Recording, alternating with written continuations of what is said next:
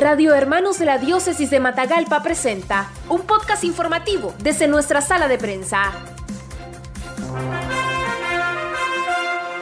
A un año que la Organización Mundial de la Salud declarara como pandemia la COVID-19 a partir de un brote que se originó en China a finales de diciembre de 2019, para el doctor Freddy Espinosa durante este año de pandemia lo considera como un impacto para la economía mundial de manera directa e indirecta. Pérdidas de empleo, MIPIMES de muchos países se han visto severamente afectados en el crecimiento y las proyecciones.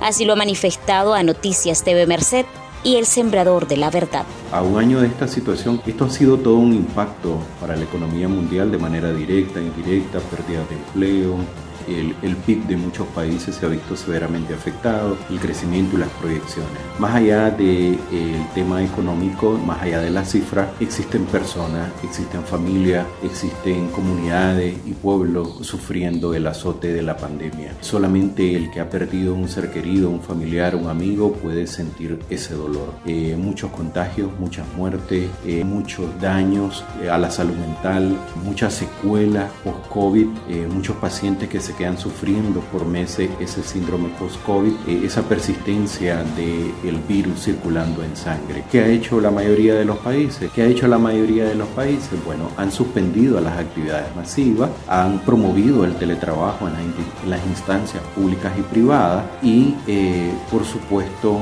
eh, el esfuerzo por continuar informando a la población y facilitando los recursos humanos y técnicos y financieros para eh, el abordaje de los pacientes graves. Sí se sabe que eh, hay medicamentos que en su momento se ensayaron como cloroquina, hidroxicloroquina, ivermectina, que hoy en día ya se sabe que no tienen ningún efecto.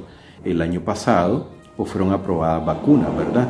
Eh, como Moderna, la de Pfizer, BioNTech, la de Oxford, AstraZeneca y otras tantas más, ¿verdad? Como Johnson y Johnson, por ejemplo. ¿Qué hace la mayoría de los países una vez que adquieren la vacuna, ya sea por compra directa o por mecanismo COVAX?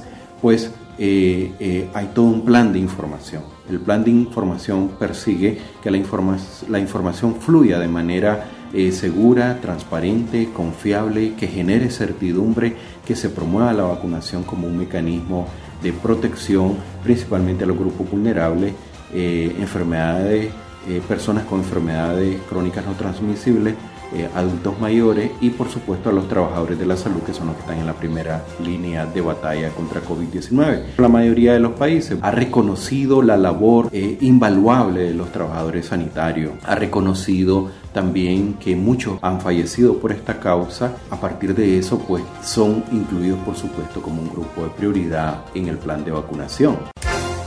Noticias breves, veraz y objetivas en los podcasts informativos de Radio Hermanos. Búscalos en nuestro Facebook, Radio Hermanos.